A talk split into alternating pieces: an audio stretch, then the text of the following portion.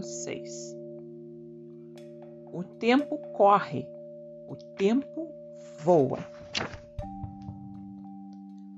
Voltei a me trancar no quarto com a desculpa de fazer a lição de casa. Escrevi um pouco, mas não consegui me concentrar. Só pensava no Sr. Flett nas mãos de Eulínia.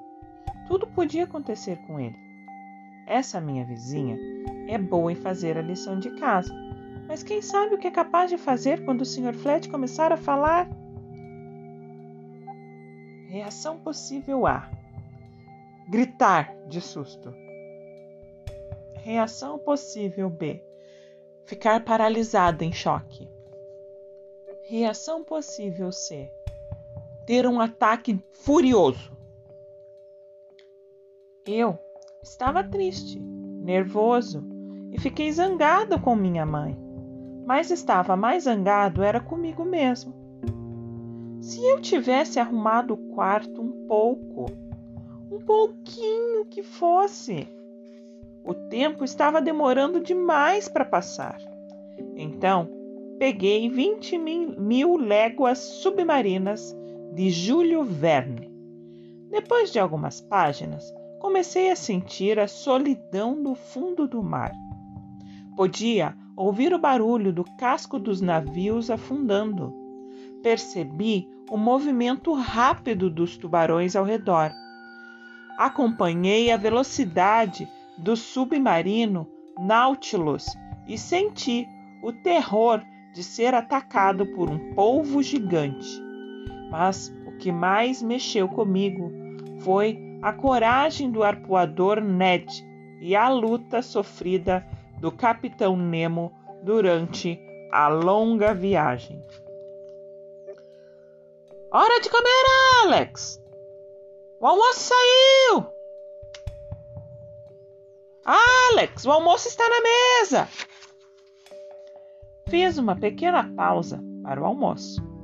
Meus pais me alimentaram por um funil para eu poder voltar logo para o quarto e continuar a ler a história escrita por Júlio Verne. Espero que você não pense que eu comi de verdade através de um funil. É só um jeito de dizer que eu comi super rápido. Alex, você quer bater o recorde mundial de refeição mais rápida? Meu Deus, que pressa!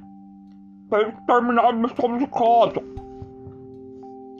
Voltei para o quarto e continuei a ler as aventuras do Capitão Nemo, de Ned, o Arpoador Corajoso e dos outros personagens da história.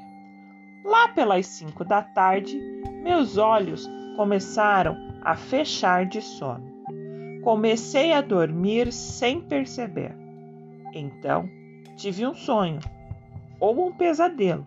Tudo depende de como a gente encara. No sonho, eu estava no fundo do mar. Mesmo embaixo da água, conseguia respirar bem. Não sei como. Escutei a música e senti um cheiro parecido com o de hortelã. Estava bem escuro e não enxerguei muito bem, mas continuei calmo. Não senti medo nenhum vi um submarino engraçado se aproximar. Quatro passageiros dele acenaram para mim, dando um sorriso. De repente, percebi alguém bem atrás de mim. Quando me virei, não vi ninguém. A mesma coisa aconteceu três ou quatro vezes, até que me virei bem rápido e vi monstrinhos de todo tipo olhando para mim. Eles não disseram nada. Vocês viram o Sr. Flat? Alguém viu o Sr. Flat? Sr. Flat passou por aqui? Alguém conhece o Sr. Flat? Eles só fizeram que não com a cabeça e sorriram. Então escutei uma voz conhecida, uma voz muito familiar. Vamos, Alex! Já são sete horas! Era a voz do meu pai. Que sorte! Ele veio me acordar porque eu disse que tinha que ir de qualquer jeito até a casa da Olínia às sete horas. Peguei o dinheiro que estava no porquinho de moedas e, no, e pus no bolso. Respirei fundo e fui até a casa da Olínia. Não ficava nada longe, mas era um trajeto importante.